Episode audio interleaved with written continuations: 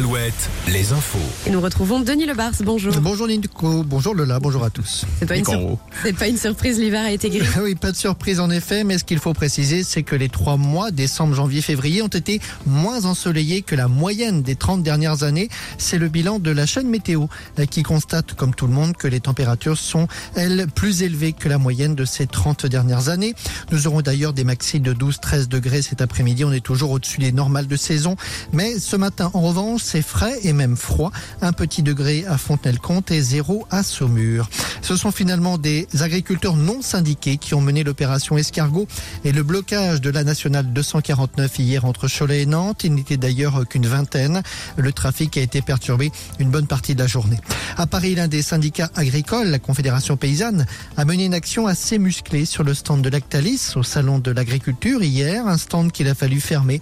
Les manifestants entendaient protester contre la politique du géant mayennais avec le prix du lait payé aux agriculteurs. À Angers, une vente aux enchères un peu particulière est programmée cet après-midi. Oui, dans une des salles des ventes de la ville, 300 lots sont à vendre. Ils proviennent tous d'un même château situé en Bretagne, un château qui lui aussi d'ailleurs est à vendre. Marie Périot. Ce sont des objets de toutes sortes qui seront mis en vente demain, tout ce que l'on peut imaginer dans un château de famille. Cela va des meubles à la vaisselle en passant par les tableaux et autres objets de décoration. Certains lots partiront pour quelques dizaines d'euros, d'autres sont estimés à plus de 8000 euros. C'est une famille d'aristocrates bretons qui souhaitent se séparer de ces objets. Elle souhaite d'ailleurs se séparer aussi du château lui-même.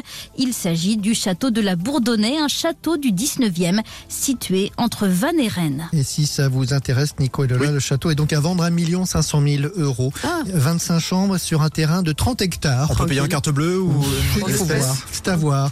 L'Ukraine, Emmanuel Macron ne fait pas l'unanimité après ses déclarations sur l'envoi du troupe allié au sol. D'autres pays européens ont affiché leur hostilité à cette idée, de même que Joe Biden, le président américain.